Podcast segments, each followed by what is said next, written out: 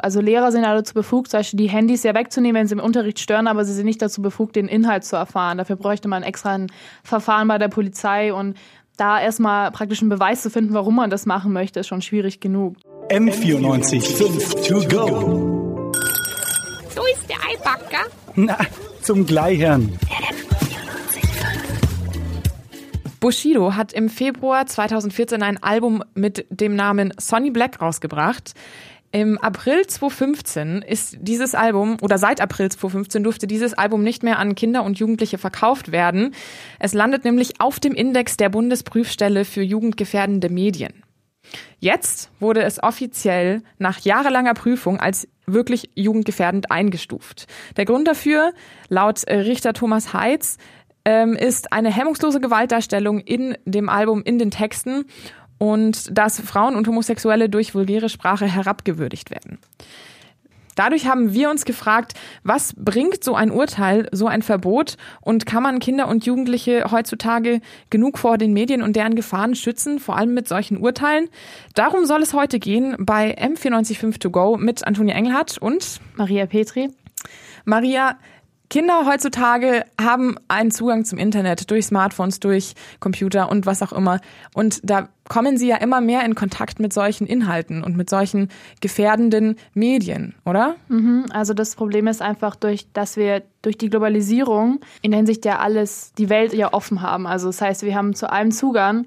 Und ähm, das Problem beim Jugendschutz ist, dass wir zwar gute Regeln haben und auch strenge Regeln, aber das ja nicht für die anderen Länder äh, zutrifft und dass man theoretisch trotzdem auf Inhalte zugreifen kann, die vielleicht in äh, Deutschland nicht erlaubt sind, aber dann beispielsweise in einem anderen Land.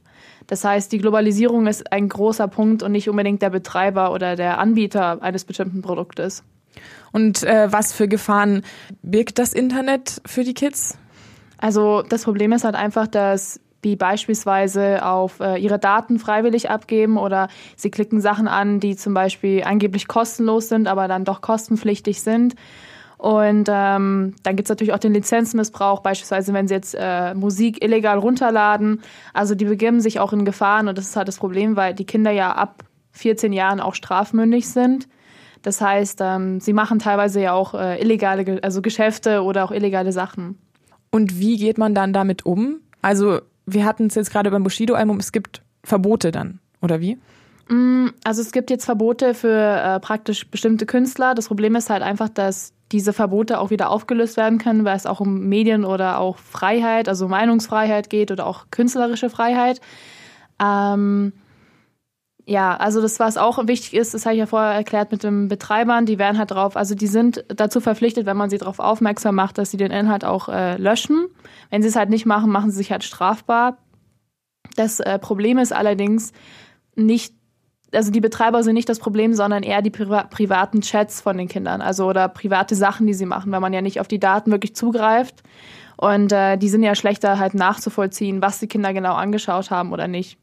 Okay, also ist es schwierig herauszufinden, an welchen Stellen die Kinder mit solchen Inhalten in Kontakt kommen.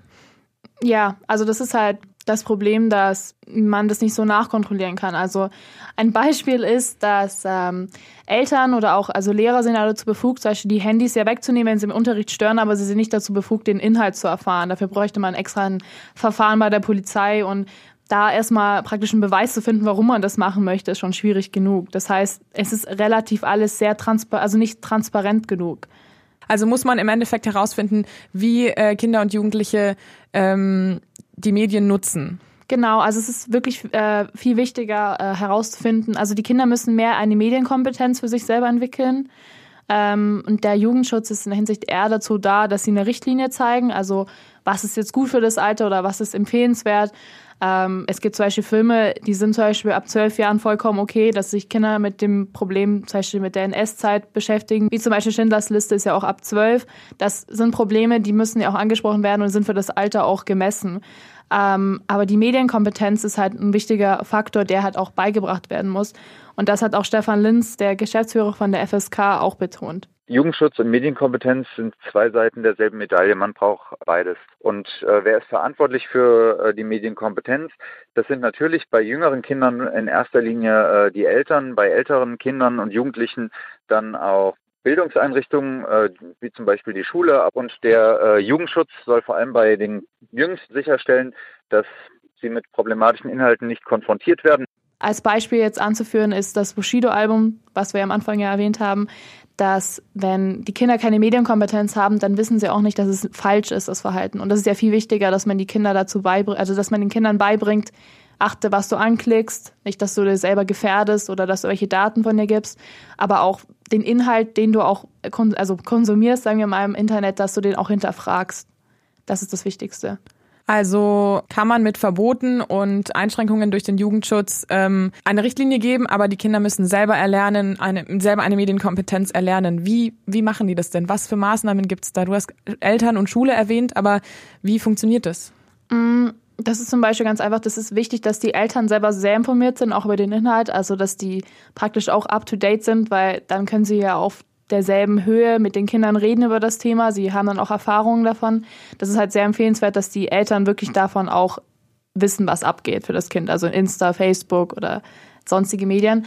Ähm, in den Schulen ist es ja so, dass sie dann öfters was wie Beratungsstellen, also es gibt ja Beratungsstellen noch so zusätzlich und die Schulen äh, die Lehrer werden dazu auch äh, praktisch fortgebildet, wie sie damit umgehen müssen mit Kindern die, und ähm, ja, wie sie das Konsum vom Internet auch leiten können oder beziehungsweise dieses kritische Hinterfragen lernt man ja auch in Quellen, die jetzt nichts mit dem Internet zu tun haben, aber immer kritisch zu hinterfragen, was liest du da eigentlich oder was konsumierst du eigentlich. Wichtig ist also für die Eltern und die, Schu und die Schule ähm, Medienkompetenz zu vermitteln durch verschiedene ähm, Gespräche meistens, Maßnahmen einfach. Wie sieht denn die Mediennutzung von Kindern und Jugendlichen aus? Wie viele betrifft es? Laut einer Studie der KIM, also ist die Kindes-Internet-Medienstudie von 2018, ähm, haben sie halt, äh, ist halt herausgekommen, dass 98 Prozent aller unter 18-Jährigen Zugang zum Internet haben. Und davon haben zwei Drittel ähm, zwischen 6 und 13 Jahren ähm, zugegeben, dass sie halt auch Internet regelmäßig und auch oft konsumieren. Das heißt, wir haben halt eine extrem große Spannbreite, auf die wir halt aufpassen müssen. Ja, genau. Super viele Kinder, bei denen das natürlich auch zur Entwicklung äh, dazu zählt und zur Entwicklung beiträgt, dass ähm, was sie im Internet konsumieren und was sie für Medien konsumieren. Und deswegen ist es ähm, sehr wichtig, dass natürlich unter anderem ähm, der Jugendschutz darauf aufpasst, äh, Maßnahmen und äh, Richtlinien zu setzen, aber auch die Erziehung der Eltern und die ähm, Erziehung von Bildungseinrichtungen wie zum Beispiel die Schule darauf achten, dass Kinder für Inhalte der Medien sensibilisiert werden und eine gewisse Medienkompetenz entwickeln, ähm, die ihnen dazu verhilft, mit den Inhalten umzugehen. M94 5 to go.